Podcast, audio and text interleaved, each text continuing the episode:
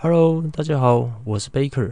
不知道大家有没有这种想法，认为人生真的好难，想要的事情还没有发生，不想要的事情却一直发生，甚至一直发生到让你看不到未来。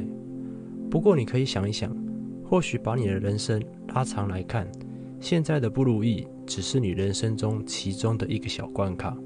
而或许这个小关卡可能是你人生的一个转捩点。人生还很漫长，只要你对未来还有期待，你就可以很有自信地坚持下去。试着把焦点放在自己身上，放在自己觉得有意义的事情上。你现在做有意义的事情，或许也会影响着另外一个人，让他生活也产生改变。如果你对未来完全没有期待，或是无法继续过生活，那么你可能是心理生病了，请不要害怕。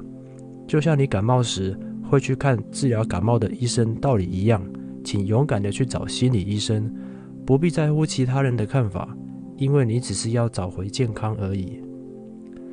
我相信每一个人来到这个社会上都有一定的价值，也不一定每一个人都一定要很有意义才称得上是完美人生。完美是自己决定。你不用非得活在别人人的期待里。